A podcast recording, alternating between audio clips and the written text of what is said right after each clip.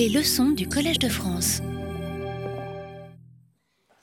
Très bien, chers euh, collègues, mesdames, messieurs, chers internautes, j'ai le plaisir de poursuivre aujourd'hui l'enseignement du cours de la chaire informatique et sciences numériques, qui est donc dédié cette année aux patients numériques personnalisés, à l'imagerie médicale euh, computationnelle. Et nous avons abordé au premier cours un problème euh, très important pour l'imagerie médicale computationnelle, il s'agissait du, recalage d'images. Et nous abordons aujourd'hui un second problème très important en imagerie médicale computationnelle, et il s'agit de la segmentation des images. Et celle-ci, nous le verrons, fera également intervenir euh, le recalage que nous avons vu au premier cours. Alors ce cours d'une heure sera suivi immédiatement de deux séminaires de 30 minutes qui seront donnés par euh, Jean-François Mangin euh, de Neurospin à Saclay et de Hervé Delingette euh, de l'INRIA Sophia Antipolis. Alors la segmentation, de quoi s'agit-il? Eh bien, il s'agit à partir des images volumiques d'un patient d'extraire les frontières ou les contours des structures anatomiques dans les images afin de révéler leur forme géométrique. Alors on voit ici euh, un exemple dans lequel euh, on extrait la forme géométrique d'une structure osseuse. Au centre, on extrait des lésions de sclérose en plaques qu'on retrouvera un petit peu plus tard. Et puis à droite, on extrait progressivement la forme du foie dans une image, dans une image scanner. Alors on se rend compte que la segmentation, c'est une étape qui est souvent nécessaire lorsqu'on doit détecter une anomalie, lorsqu'on doit la, quantifier, par exemple mesurer son volume, également pour des tâches d'interprétation, lorsqu'on veut projeter une information sémantique sur les images, et enfin, lorsqu'on veut passer de cet ensemble de voxels qui est stocké dans un immense tableau de nombres à une représentation, par exemple sous forme de maillage, pour euh, faire de la simulation, par exemple de la simulation de, de chirurgie. Alors j'avais indiqué lors de la leçon inaugurale cette dualité qui est présente dans les images entre apparence et forme. Donc apparence, c'est à gauche, on a quatre images de résonance magnétique d'un cerveau pour quatre individus différents. Et l'apparence, ça décrit en fait la, structure, la, distribution de l'intensité lumineuse dans chaque structure anatomique. Donc c'est une information de, de, texture visuelle, si vous voulez. Alors que la forme, on l'obtient dès qu'on fait le contourage d'une structure anatomique, c'est sa structure géométrique. Ici, on a contouré par exemple la forme extérieure du cortex et on obtient donc euh, quatre géométries différentes pour ces quatre, euh, ces quatre cerveaux. Alors j'avais également montré cette diapositive qui montre le passage justement des intensités contenues dans chaque élément de volume, hein, dans chaque voxel, aux formes. À partir du moment où on a contouré chaque structure anatomique, eh bien, on peut représenter la géométrie de la structure 3D, ici avec des couleurs différentes et on peut voir des choses euh, très intéressantes euh, dans ces images. Alors un dernier exemple, hein, tout ça se passe dans l'abdomen. Une vidéo de, Luc Solaire euh, qui vient donc de l'IRCAD à Strasbourg où on voit ce passage de cette image volumique dont on a vu passer un certain nombre de plans de coupe à cette représentation tridimensionnelle des structures. Donc on a ici le foie, on a également des structures internes qui sont les structures vasculaires du foie, on a une tumeur qui est représentée en vert. Et cette représentation, eh elle permet de planifier dans l'espace, par exemple, une intervention euh, chirurgicale.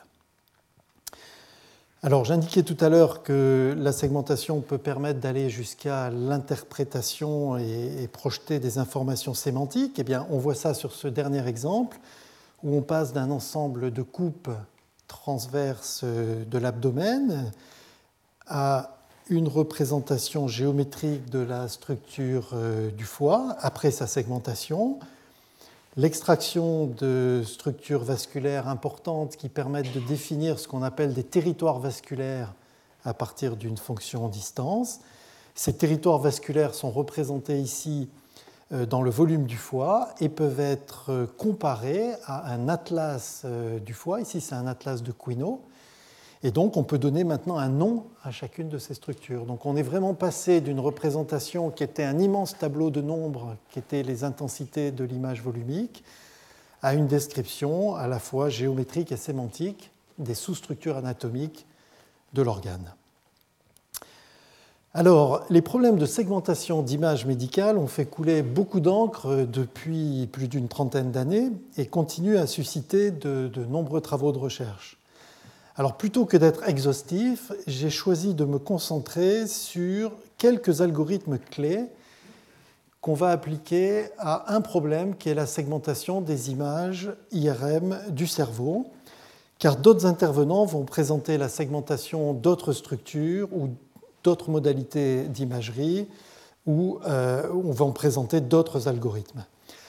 Cela me permettra, à travers ces algorithmes clés, donc euh, l'algorithme EM qui s'appuie sur une approche bayésienne, l'algorithme des forêts aléatoires dans le contexte de l'apprentissage automatique, l'algorithme Staple dans le cadre du recalage multi-atlas, donc ça va me permettre de présenter des algorithmes qui sont très utilisés actuellement et qui ont de fortes potentialités encore d'amélioration future. Alors on va commencer par euh, la première catégorie, donc l'algorithme M et l'approche bayésienne. Et donc on va s'intéresser à un problème euh, didactique qui est d'extraire les principales classes de tissus cérébraux dans euh, une image par résonance magnétique. On voit ici euh, trois plans de coupe orthogonaux, un plan coronal, un plan axial, un plan sagittal de ce volume de données. Et on voit ici un résultat donc, euh, qui vient de l'équipe de Kuhn van Limput, où on a segmenté donc, euh, un certain nombre de structures du cerveau et on en a une représentation géométrique volumique. Et on peut se poser la question de pourquoi automatiser cette tâche. Alors, ce qu'il faut savoir, c'est que j'avais indiqué dans une précédente intervention qu'une image volumique euh, du cerveau aujourd'hui, c'est typiquement plusieurs dizaines de millions de voxels, hein, donc c'est plusieurs dizaines de millions de valeurs stockées dans un immense tableau 3D. Et si on doit à la main indiquer pour chaque élément de volume dans quelle classe il appartient, eh bien, ce n'est pas euh, une heure ou une journée de travail, mais c'est une semaine de travail minimum pour un expert.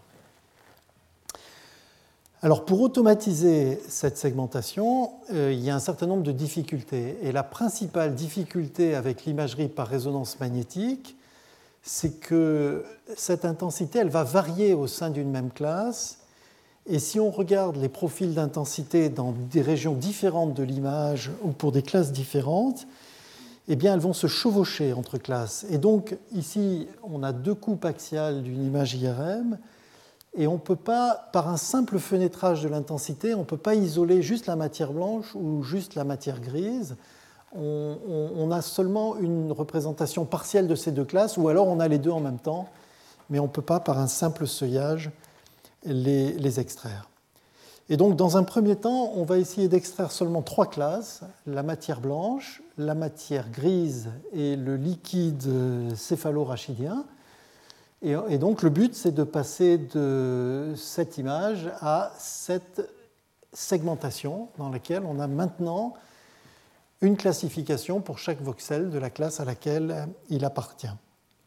Alors, ce que je vais vous présenter, c'est basé sur un article fondateur euh, de Kuhn van Limput, et ce sont des travaux qui se sont poursuivis en fait depuis cet article euh, jusqu'à l'année dernière, puisque je vais montrer des résultats obtenus en 2013. Mais on va commencer donc avec euh, cet article fondateur, et l'idée c'est d'avoir une approche statistique dans laquelle on décrit deux modèles euh, statistiques. On a d'abord un modèle d'étiquetage, donc c'est le premier ici. La probabilité d'avoir une, étiquette associée à un voxel en fonction de sa position dans, l'image. Et puis ensuite un modèle d'imagerie qui, étant donné une classe euh, associée à un voxel, eh bien, produit avec une certaine probabilité une intensité qui est représentée ici par la, la lettre D. Alors, le modèle d'étiquetage spatial, donc, il assigne à chaque voxel une classe de tissu selon une loi probabiliste. Et le modèle de formation d'image, il assigne à chaque étiquette et chaque voxel une intensité également selon une loi probabiliste. Alors les choses se compliquent un peu dans la mesure où on ne connaît pas tous les paramètres. En effet, les deux modèles, le modèle d'étiquetage et le modèle d'imagerie, dépendent euh, d'un certain nombre de paramètres qui sont euh, des paramètres cachés. Alors le modèle d'étiquetage, on ne sait pas nécessairement exactement euh, la loi qui fait passer donc d'une position à, euh, une, à, une, classe, et pour le modèle d'imagerie, on ne sait pas exactement quels sont les paramètres de la machine d'IRM utilisée. Alors on va résoudre le problème, qui est un problème inverse, de la manière suivante. On va passer des intensités, des, voxels à des classes de voxels, donc des étiquettes associées à ces classes, en maximisant une vraisemblance, c'est-à-dire en maximisant la probabilité d'observer les, intensités euh, D euh, lorsque on a. Pardon, on va maximiser les probabilités d'avoir les classes L lorsqu'on observe les intensités D et lorsqu'on connaît les paramètres cachés des deux modèles probabilistes. Alors, pourquoi la méthode s'appelle une méthode bayésienne? Parce qu'on utilise cette loi très connue en probabilité, qui est la loi de Bayes, qui permet de passer de cette probabilité qu'on a besoin de connaître, qui est la probabilité d'avoir une classe de tissu étant donné une intensité D, eh bien on va passer de cette probabilité qu'on ne sait pas calculer à des quantités qu'on sait calculer et qui sont données donc par la loi de Bayes euh, ici. On va remplacer cette formule par une probabilité d'avoir euh, une intensité étant donné une étiquette, multipliée par la probabilité d'avoir une étiquette. Et ça, eh c'est donné justement par notre modèle probabiliste d'imagerie et notre modèle probabiliste d'étiquetage. Et le dénominateur, on sait le calculer également en combinant euh, le modèle d'imagerie et le modèle d'étiquetage. Alors c'est ce que je vais montrer tout de suite. Alors revenons maintenant un petit peu sur ces deux modèles. Le modèle d'étiquetage spatial, on va le faire euh, provenir d'un atlas statistique qu'on construit à partir d'un grand nombre d'images segmentées. Je vais y revenir dans un instant. Et le modèle de formation d'images, eh c'est un modèle de mélange gaussien, on dit en anglais Gaussian Mixture Model, dont les moyennes et les covariances vont dépendre du tissu et du protocole d'acquisition. Alors je vais développer un tout petit peu ces deux modèles maintenant. Alors premier modèle, modèle d'étiquetage spatial. Eh bien, ce modèle, en chaque voxel, il va nous donner la probabilité a priori d'observer une classe de tissu. Alors cette classe de tissu, ça va être la matière blanche, euh, la matière grise, le liquide céphalorachidien. Et toutes ces informations vont être fournies dans un référentiel euh, canonique, qui est le référentiel de l'Atlas. Alors comment on a construit ce modèle probabiliste d'étiquetage? Eh bien on l'a construit en faisant la moyenne d'un grand nombre de segmentations de, de, ces trois classes après une normalisation spatiale. Donc on a pris un certain nombre de sujets, leurs images IRM ont été segmentées, et puis on les a toutes mises dans le référentiel de l'Atlas grâce à des outils de recalage comme ceux que j'ai présentés par exemple la semaine dernière. Alors, il faut maintenant transporter cette information, ce modèle probabiliste d'étiquetage, sur l'image à analyser. Et ça, eh bien, on le fait à nouveau en utilisant un outil de recalage. Par exemple ici, un recalage qui va maximiser l'information mutuelle entre l'image de l'atlas probabiliste et puis l'image à analyser. Et de cette manière, eh bien, on a transporté l'atlas dans l'image du patient et on dispose maintenant chaque voxel d'une probabilité a priori d'avoir la classe matière blanche, matière grise ou liquide céphalorachidien. Alors ça, c'est pour le modèle probabiliste de classification. Pour le modèle d'imagerie, eh bien, j'ai indiqué qu'on allait utiliser un modèle de mélange gaussien. Et donc, ça veut dire que chaque classe de tissu va, la distribution de l'intensité lumineuse va être décrite par une loi gaussienne dont on a la moyenne et la covariance. Donc, pour la matière grise qui est représentée en bleu-gris sur cette diapositive, voilà, on a les paramètres de la moyenne et, de l'écart type ici. Et bien sûr, pour expliquer la distribution de l'intensité lumineuse de l'ensemble de l'image, eh bien, on a une autre distribution gaussienne ici qui va décrire la matière blanche, qui est plus claire que la matière grise, donc elle est plus à droite, et puis le liquide céphalorachidien, dont la distribution est très très large. Bien, alors on a, maintenant nos deux modèles. On a le modèle d'étiquetage et qui, vient de l'atlas probabiliste. Et puis on a le modèle d'imagerie, le modèle de mélange gaussien.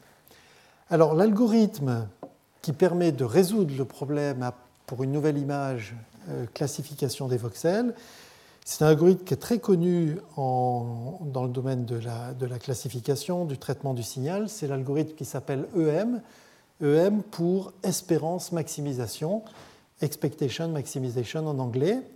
Et cet algorithme va optimiser itérativement la vraisemblance des paramètres euh, des modèles. Et il va faire ça avec deux itérations principales.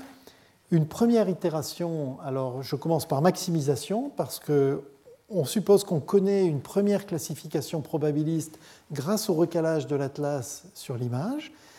Et connaissant cette classification probabiliste de chaque voxel et connaissant les valeurs de l'intensité de l'image à analyser, eh bien, on peut optimiser les paramètres du mélange gaussien pour ajuster au mieux les gaussiennes des différentes classes. Et ensuite, une fois qu'on a les, les, paramètres du, mélange du modèle de mélange gaussien, eh bien, dans l'itération E, donc d'espérance, eh bien, on va pouvoir déterminer une nouvelle classification probabiliste euh, des voxels en fonction de l'intensité qui est observée sur l'image.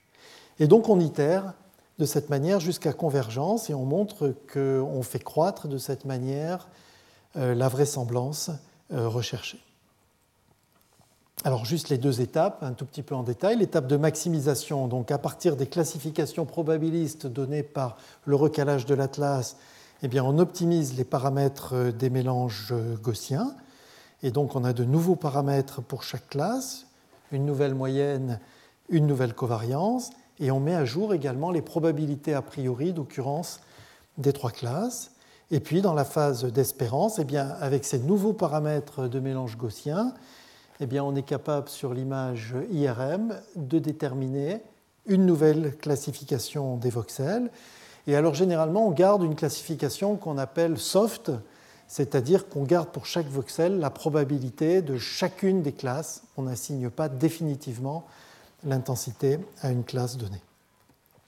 Alors on voit ici euh, quelques itérations, l'ajustement donc euh, des paramètres euh, du modèle de mélange gaussien, et c'est seulement à la dernière itération, à la convergence, qu'on peut assigner, si on le souhaite, et c'est généralement le cas, une classe et une seule à chaque voxel en choisissant eh bien, finalement la classe la plus probable en fonction de l'intensité du voxel, et on obtient ainsi une segmentation définitive des trois classes recherchées. Alors les choses ne sont jamais aussi simples et il y a une chose qu'on a oubliée, c'est ces inhomogénéités du gain qui sont toujours présentes en IRM et qu'on est obligé de prendre en compte dans le modèle euh, d'imagerie si on veut avoir de bons résultats. Il s'agit d'un gain multiplicatif qui est variable et qui entraîne spatialement et qui entraîne des erreurs de segmentation et que malheureusement on ne peut pas calibrer à l'avance parce qu'il dépend en fait de l'objet qui est placé dans la machine d'IRM et donc euh, on ne peut pas avoir une calibration définitive de ce gain.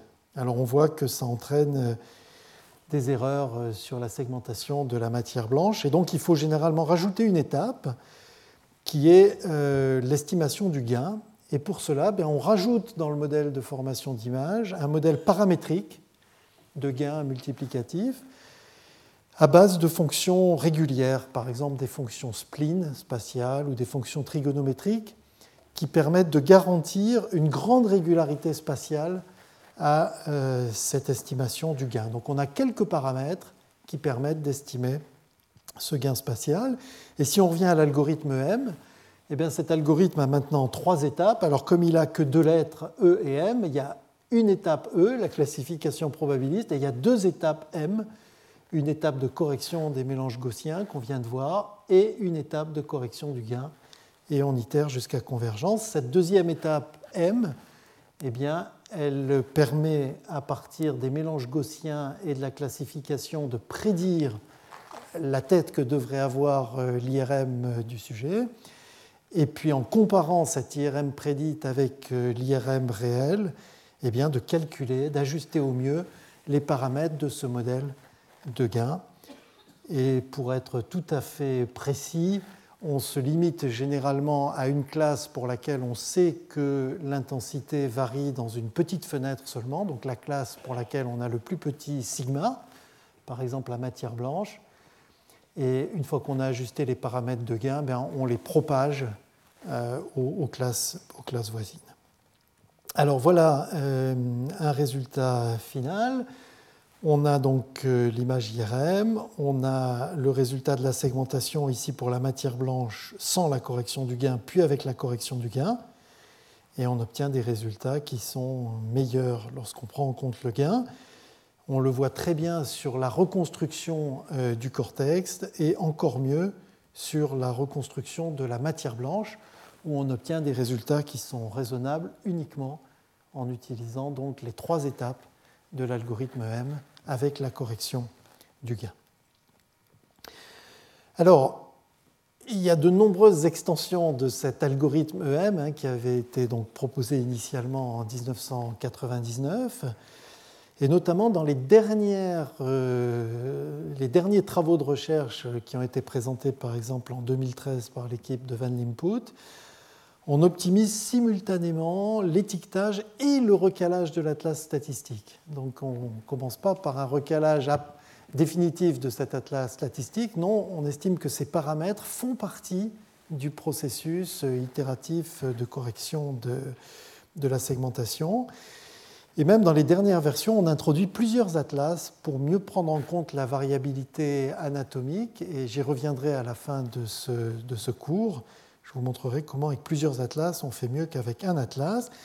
Et enfin, donc dans, les dernières, euh, dans les dernières implémentations de ces, de ces méthodes, eh bien, on segmente jusqu'à plusieurs dizaines de classes, par exemple plus de 40 classes. Je vous montre juste un résultat un peu état de l'art présenté l'année dernière par euh, cette équipe où on voit la segmentation de plus de 40 classes, euh, de, plus de 40 structures anatomiques du cerveau, en utilisant, en fait deux modalités euh, d'imagerie IRM, deux séquences différentes euh, d'IRM, et on voit que ben, malgré ici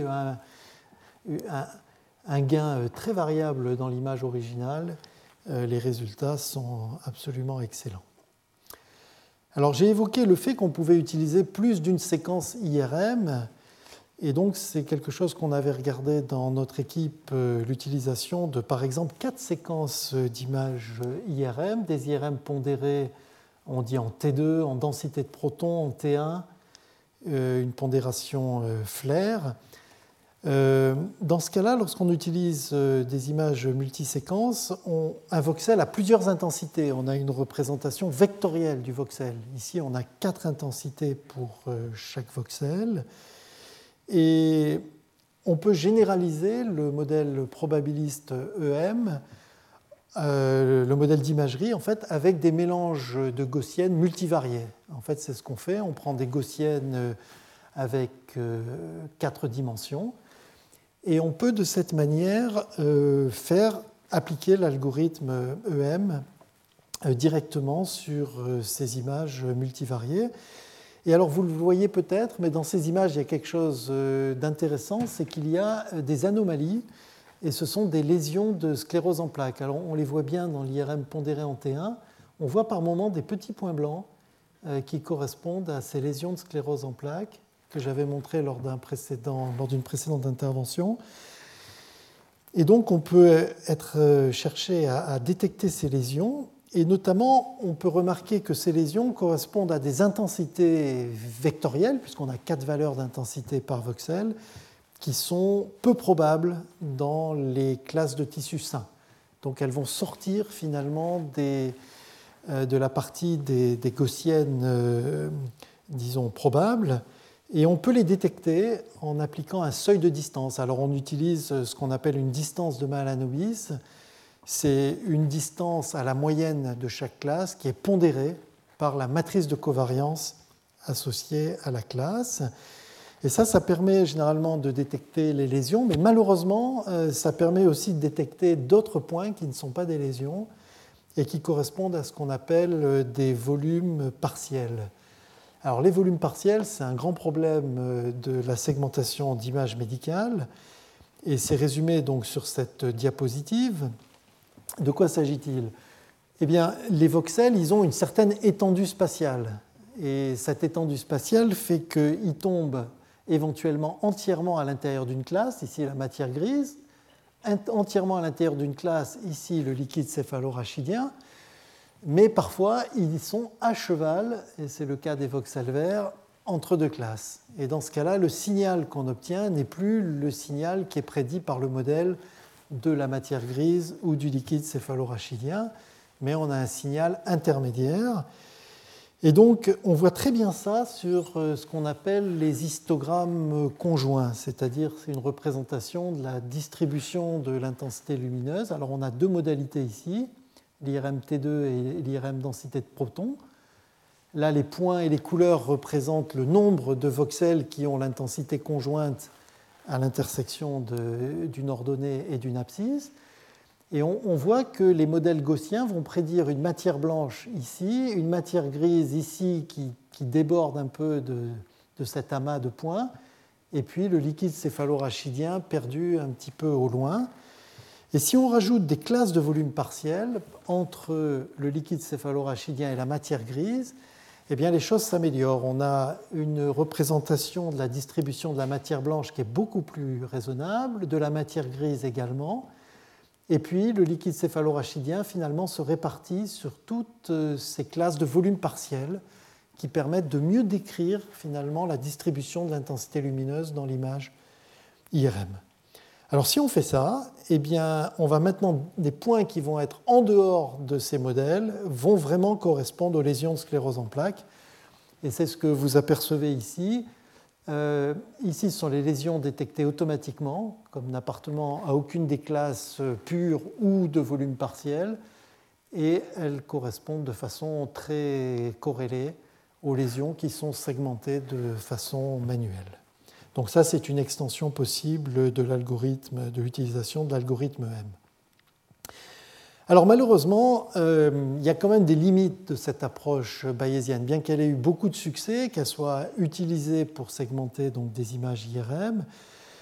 Une des limitations provient du fait qu'on n'utilise pas l'information d'intensité contextuelle, on utilise juste l'intensité en un voxel, alors qu'on aimerait regarder un peu ce qui se passe autour pour avoir une information de texture. On aimerait aussi capturer des informations de forme dans, les régions. On n'a pas du tout ça. Alors, ça peut être partiellement corrigé avec l'addition d'autres modèles statistiques, euh, notamment euh, ce qu'on appelle les modèles markoviens, mais qui restent généralement très limités spatialement.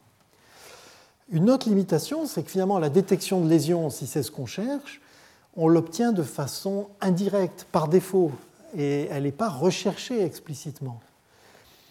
Alors ces deux limitations, on peut les surmonter avec d'autres classes d'algorithmes, et c'est ce que je vais présenter maintenant.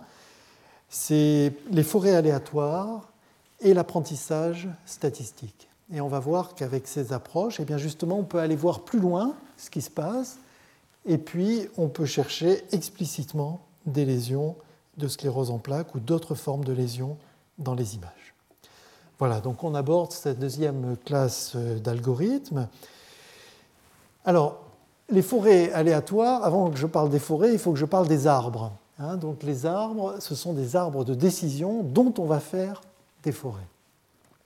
Alors ce sont des algorithmes qui ont d'abord été rendus très populaires euh, dans le domaine de la vision par ordinateur pour analyser des, scènes, pour analyser des images. Et ils ont été introduits plus récemment, avec beaucoup de succès, dans le domaine de l'imagerie médicale par le groupe de Antonio Criminisi à Cambridge, chez Microsoft euh, Research. Et il y a des résultats absolument emblématiques pour la détection d'organes dans des images volumiques du corps entier. Alors on peut voir aussi des thèses, la thèse de Olivier Poli chez Nassir Nawab et de Raphaël Prévost dans l'équipe de Laurent Cohen. Alors je montre juste deux exemples. Ici, la détection euh, d'organes dans des images euh, volumiques du corps entier, détection automatique euh, de plusieurs, d'un très grand nombre d'organes. Et plus précisément, ici, c'est tiré de la thèse de Raphaël Prévost, la détection automatique des reins dans des images scanners, suivie ensuite de leur segmentation très précise avec des modèles déformables qui seront illustrés dans le séminaire de Hervé Delingette tout à l'heure. Alors comment ça marche? Les arbres de décision et l'apprentissage statistique.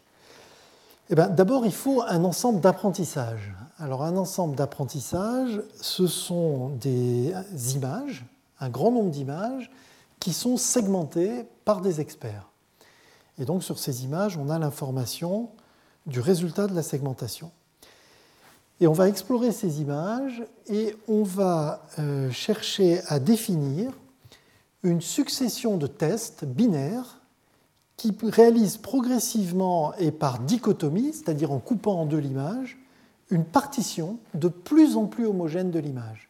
Et l'idée, c'est qu'au fur et à mesure qu'on découpe l'image avec ces tests dichotomiques, qu'on arrive au bout du compte à des feuilles, donc on a des arbres, les arbres en informatique sont toujours à l'envers, donc on a la racine en haut et puis on a les feuilles en bas, et dans ces feuilles, eh bien, on a une répartition à la fin qu'on veut la plus homogène possible, c'est-à-dire qu'on voudrait que les feuilles ne contiennent qu'une classe de voxels, par exemple des voxels correspondant aux lésions ou des voxels qui correspondent à du tissu sain. Alors, pour faire ça de façon optimale, il faut choisir à chaque étape les tests qui maximisent ce qu'on appelle le gain d'information. Alors, le gain d'information, je vais l'expliquer sur cette diapositive. De quoi s'agit-il? Alors, je montre d'abord la formule. Le gain d'information, il va être calculé à partir de mesures d'entropie. L'entropie, je l'ai introduite au précédent cours. C'est une mesure donc, qui est très connue en statistique. L'entropie, lorsqu'on a une distribution de probabilités pour des classes, c'est la somme des probabilités de chaque classe multipliée par le logarithme de cette probabilité. Ce qui est intéressant, c'est que l'entropie, elle est maximale lorsqu'on a une distribution qui est uniforme. Donc on a le, le désordre maximum. Et plus, dès qu'on s'éloigne de cette distribution uniforme, eh bien, on fait augmenter, on fait diminuer pardon, l'entropie. Alors le gain d'information, on va mesurer l'entropie qu'on a à un nœud de l'arbre, par exemple le premier nœud, et on va le comparer avec la somme des entropies normalisées qu'on obtient dans chacune des branches si on découpe. Et bien sûr, le but, c'est de découper de telle manière que l'entropie résiduelle dans les deux branches restantes eh soit euh, la plus petite possible, et donc qu'on ait le gain d'information le plus important possible. Alors ça, c'est très bien illustré par cet exemple qui est tiré du livre de, de Criminisi, qui a été publié récemment, l'an dernier. Imaginez que vous ayez des voxels qui appartiennent à quatre classes et donc au début, vous avez une distribution des classes qui est uniforme, il y a autant de points dans chacune des classes. Et vous pouvez faire deux mesures, soit une mesure euh, selon l'axe vertical, et par exemple appliquer un seuil ici.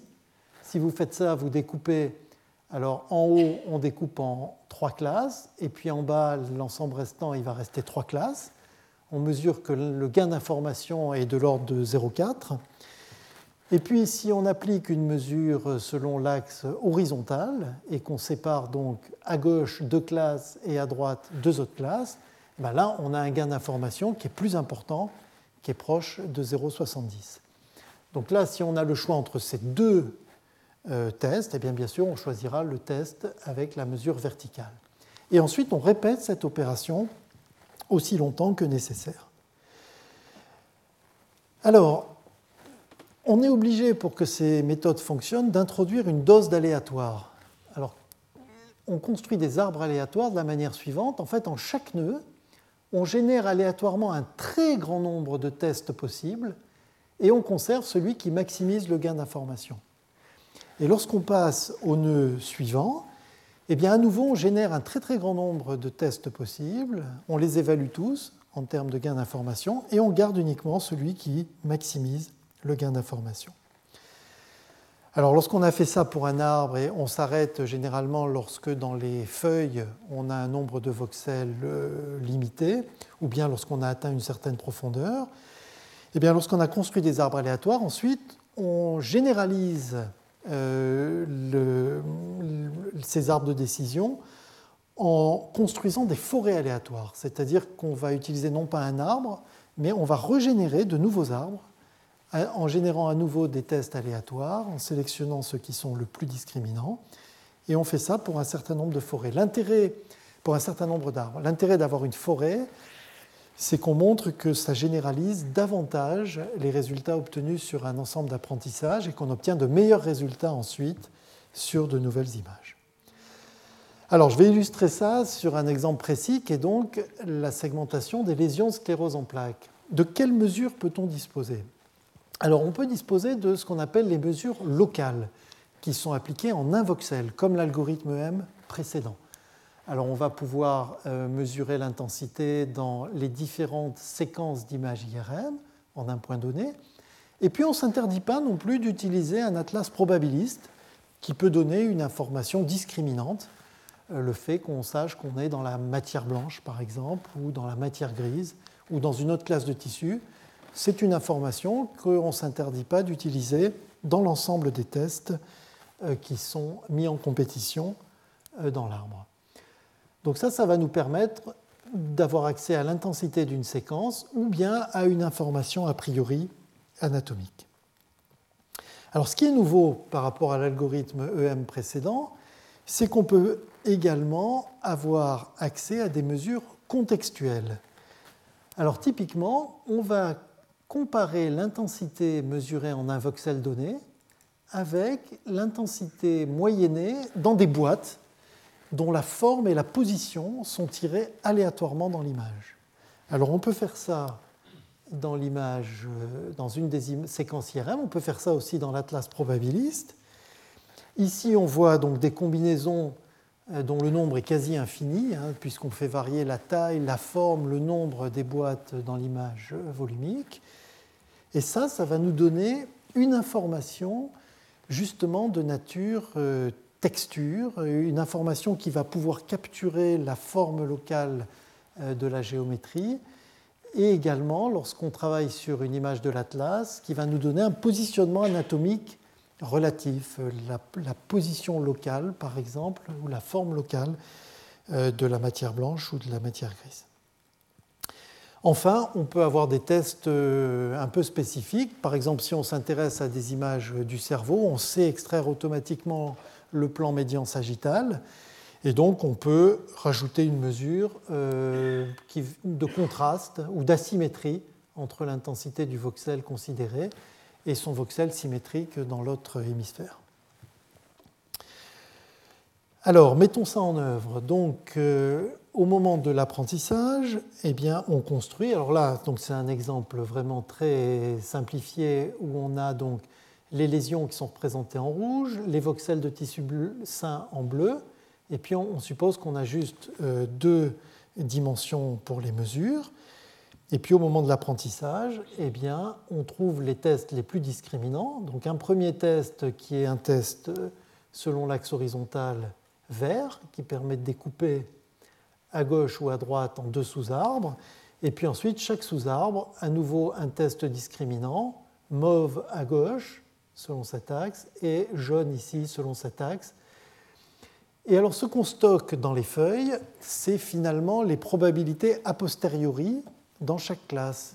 Dans la feuille, on voit que par exemple dans la feuille euh, correspondant à ce dernier cadran à droite, eh bien, euh, on a euh, beaucoup plus de points rouges que de points bleus.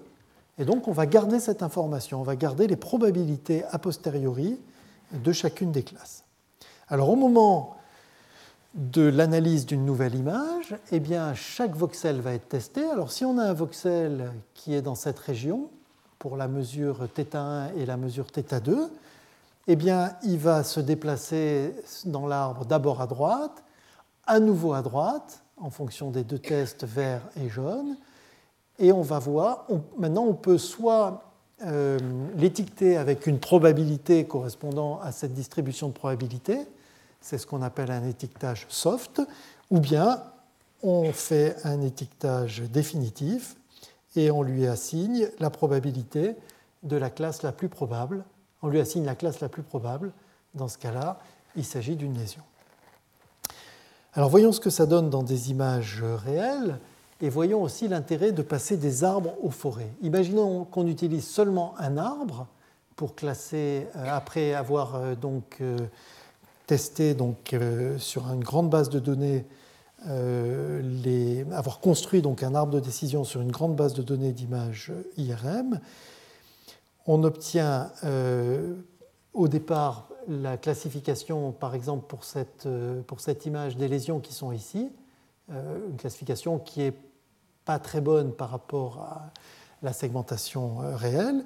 En revanche, si on utilise maintenant 30 arbres et qu'on fait la moyenne des, probabilités obtenues dans les, dans les feuilles, eh bien on obtient une meilleure segmentation des lésions qui est maintenant beaucoup plus proche de la réalité. Donc le nombre optimum d'arbres, il dépend du type de problème. Généralement, il faut une phase expérimentale pour déterminer à la fois la profondeur optimale des arbres et le nombre d'arbres optimal. Mais ces méthodes permettent d'obtenir des résultats absolument remarquables. Et le fait d'utiliser une forêt permet une meilleure généralisation des résultats de l'apprentissage euh, sur un ensemble d'images. Alors voilà un autre exemple typique euh, sur une image. Alors là, on montre que deux des quatre séquences IRM qui sont utilisées. Ça, ce sont les probabilités a posteriori d'avoir des lésions sur une échelle de 0 à 1. Et ici, la segmentation qu'on obtient, euh, qui est très proche en fait de la réalité. Et puis, il y a même des cas dans lesquels l'algorithme détecte, par exemple, euh, on le voit ici sur ce zoom, une lésion qui n'avait pas été marquée par l'expert, mais qui est quand même une zone suffisamment suspecte pour qu'on ait envie d'attirer l'attention du radiologue euh, sur cette, euh, sur cette région. Alors ce qui est intéressant aussi avec ce genre d'algorithme, c'est qu'on peut leur demander des explications. On peut faire un débriefing de l'apprentissage et on peut demander par exemple quelles sont sur un ensemble d'apprentissage les mesures qui ont été sélectionnées. Et dans ce cas, eh on a eu une, surprise. On pensait que le critère d'asymétrie, par exemple, serait important pour la détection des lésions de sclérose en plaques, et il n'est utilisé que dans 1% des cas. En revanche, les mesures contextuelles, qui semblent un peu magiques, hein, puisqu'on va mesurer dans des boîtes dont la position et la forme est aléatoire dans l'image, eh bien, sont utilisées dans près de 80% des cas. Et on serait absolument incapable de prédire à l'avance lesquelles de ces boîtes vont être vraiment les plus discriminantes euh, dans une région de l'image. Et donc ça, c'est obtenu de façon automatique.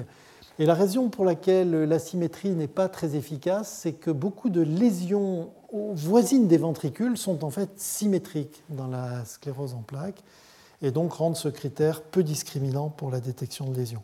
On peut également demander dans quel ordre les tests sont effectués. Et là aussi, on a eu une surprise intéressante, c'est-à-dire que les deux premiers tests sont un test très souvent d'hypersignal euh, dans l'IRM FLAIR, et ensuite un test qui est lié à la configuration locale de la matière blanche. Et finalement, lorsqu'on a comparé euh, cette classe d'algorithmes pour la détection des lésions un algorithme qui avait gagné un challenge à la conférence MICAI, un algorithme qui était basé sur des règles empiriques en fait hein, de détection des lésions, eh bien, on s'est rendu compte qu'on retrouvait les deux premières étapes de l'algorithme empirique. En revanche, les étapes suivantes, euh, lorsqu'on s'enfonce dans l'arbre, sont beaucoup plus complexes et permettent de surpasser finalement les résultats de cet algorithme empirique. Alors un autre avantage de ces méthodes, c'est qu'elles se généralisent à d'autres problèmes, et notamment par exemple l'extraction de tumeurs cérébrales. Euh, dans ce cas-là, on peut utiliser euh, une modalité d'imagerie euh, IRM supplémentaire, l'IRM avec l'injection d'un produit de contraste, mais on pourrait utiliser d'autres canaux également. On utilise à nouveau l'atlas probabiliste, une mesure d'asymétrie, et puis à nouveau ces mesures contextuelles à distance du voxel. Et là, ce qui est très intéressant, c'est qu'on a une répartition tout à fait différente de l'utilisation des, mesures, et notamment les mesures d'asymétrie qui n'étaient utilisées que dans 1% des cas sont maintenant utilisées dans plus d'une fois sur trois. Et finalement, on se rend compte que dans le cas des lésions, des tumeurs cérébrales, des gliomes, eh bien, effectivement, on a généralement une asymétrie de l'intensité entre l'hémisphère gauche et l'hémisphère droit. Voilà. Alors, comme je l'avais dit lors de la leçon inaugurale, est-ce qu'on peut faire davantage? Eh bien, oui. On peut augmenter euh, la taille de l'ensemble d'apprentissage. Il faut savoir que le problème de ces méthodes d'apprentissage statistique, c'est qu'il faut des ensembles d'apprentissage très grands et ça coûte très cher de faire un ensemble d'apprentissage. Il faut qu'un expert segmente à la main euh, les images. Et donc c'est très difficile. Et cette stratégie d'augmenter un ensemble d'apprentissage par la simulation, c'est une stratégie qui avait été utilisée par euh, Microsoft pour euh, la Kinect en utilisant un modèle humanoïde articulé. Ils avaient ainsi généré des millions d'images euh, de synthèse pour apprendre automatiquement la position du joueur en face de, de la console. Alors c'est toute proportion gardée la stratégie qui a été utilisée ici pour essayer d'augmenter l'ensemble d'apprentissage d'images de résonance magnétique de tumeurs, donc en collaboration avec l'Université d'Utah et Microsoft, où on a euh, généré par exemple ici 500 euh, images IRM de tumeurs avec euh, les différentes modalités, quatre modalités d'IRM. Et donc on a entraîné des forêts aléatoires sur cet ensemble. Et on a entraîné non seulement à détecter donc, plusieurs classes de tissus, mais également la densité de cellules tumorales présentes dans les images. Et on a ensuite testé euh, ces algorithmes d'abord sur des images de synthèse, alors de nouvelles images de synthèse qui n'avaient pas été utilisées dans l'ensemble d'apprentissage, 250 d'entre elles, avec de bons résultats de prédiction de la densité des cellules tumorales, et puis ensuite seulement sur un nombre limité d'images réelles, euh, à nouveau avec des résultats euh, très prometteurs.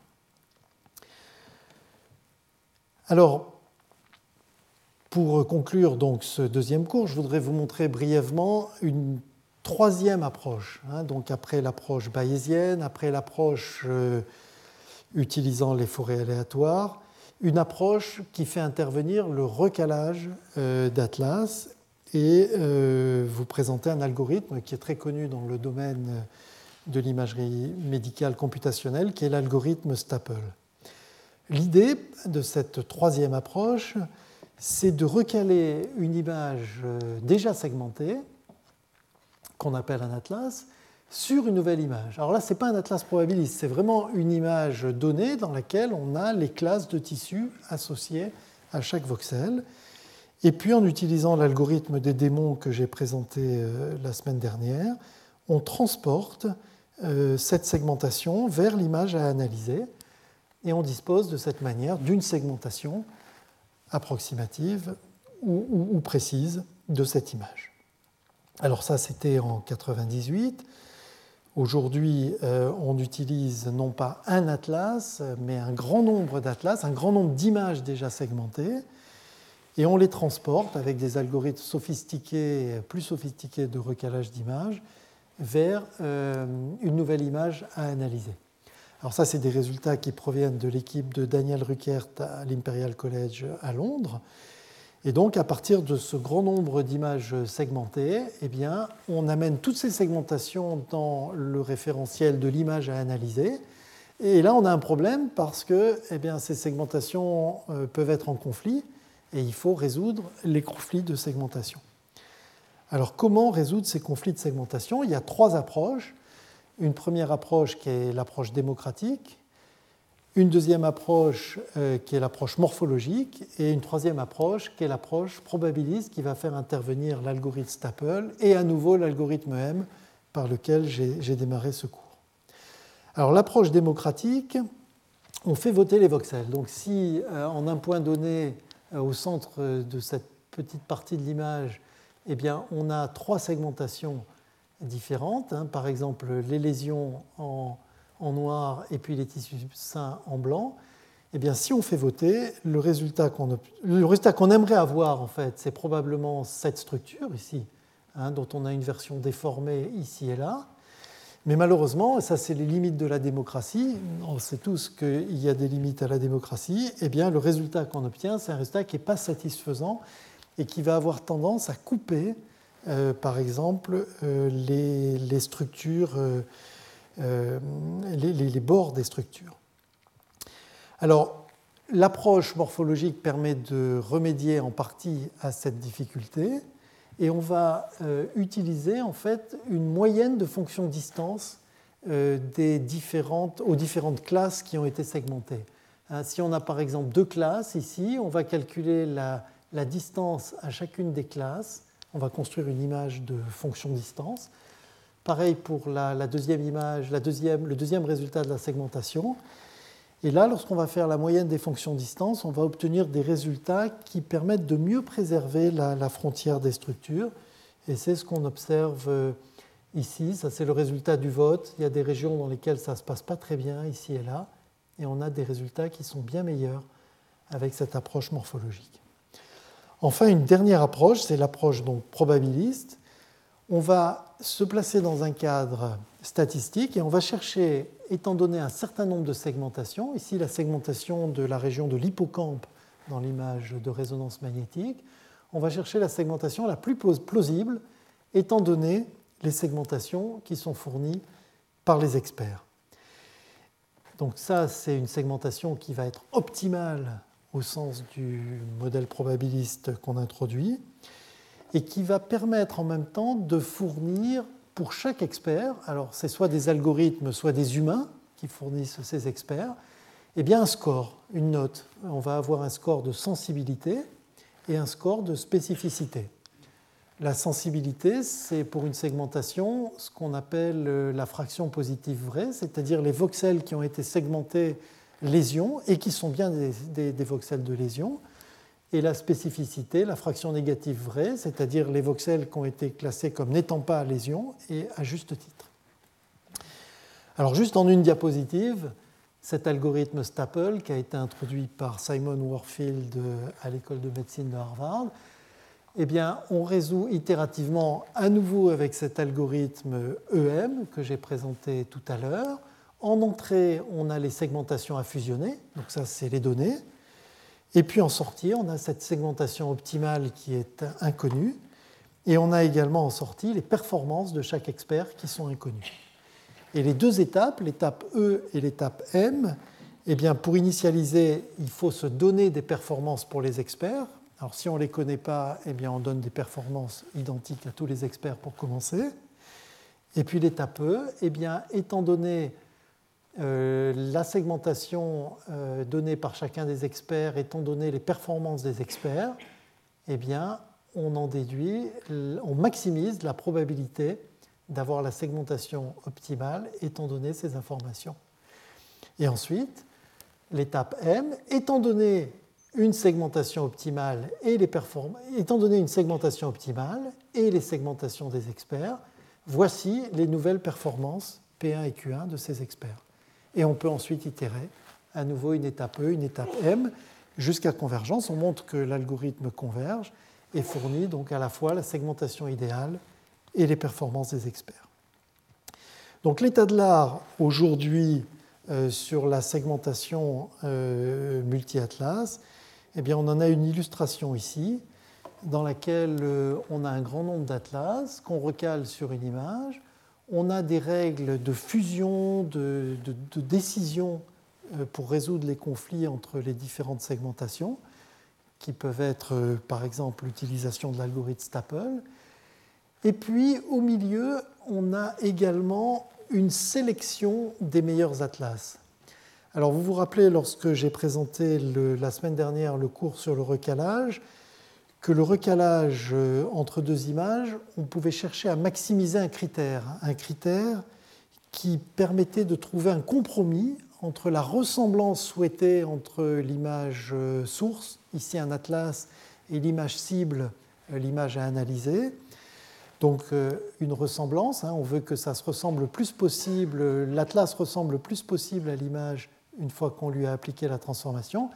Et puis un critère de régularité, c'est-à-dire qu'on veut une transformation régulière d'amplitude pas trop grande pour faire le recalage.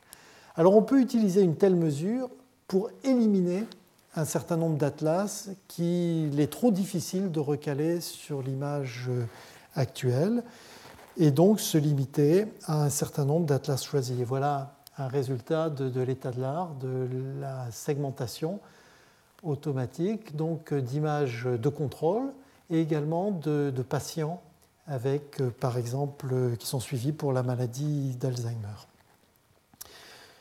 Alors ça permet d'avoir de, bons résultats. C'est très coûteux ce genre d'approche parce que déjà il faut beaucoup d'atlas et donc euh, il faut construire ces atlas et puis il faut tous les recaler.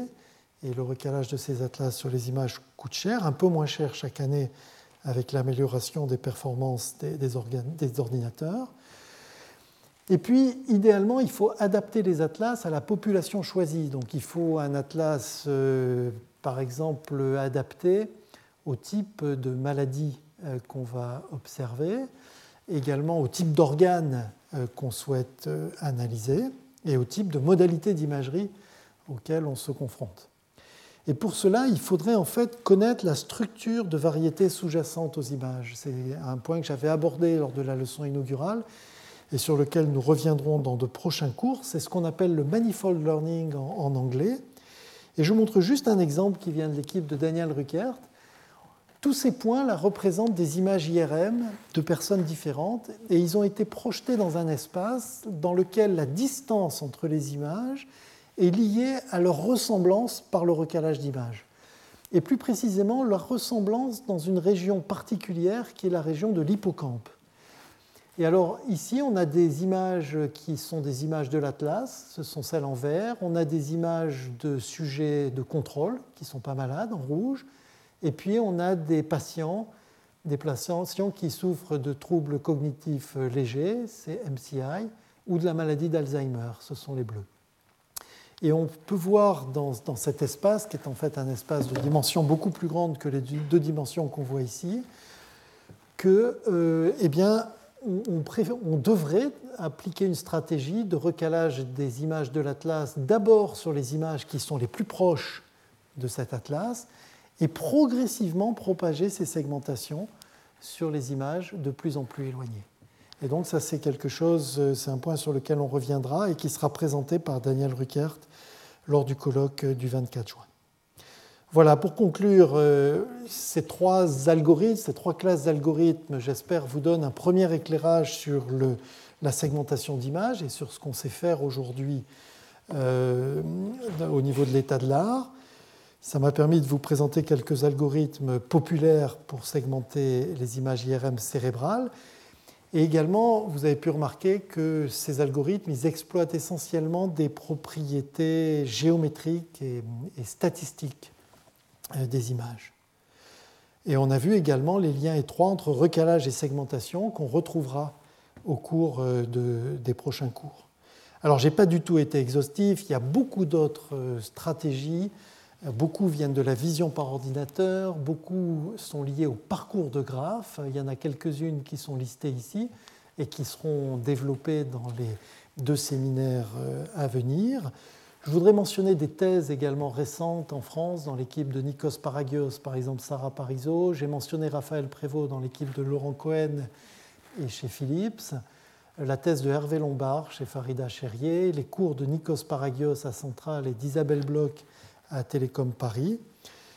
Et puis, euh, lors du colloque du 24 juin, les exposés de Antonio Criminisi sur euh, l'apprentissage euh, en imagerie médicale, les cours de Daniel Rucker, de Guido Guérig, et puis également donc, donc, aborderont ces questions de segmentation. Voilà, nous allons maintenant euh, passer euh, sans transition aux deux séminaires, le séminaire de Jean-François Mangin de Neurospin à Saclay, puis de Hervé Delingette. Je vous remercie pour votre attention. Retrouvez tous les contenus du Collège de France sur www.colège-2-france.fr.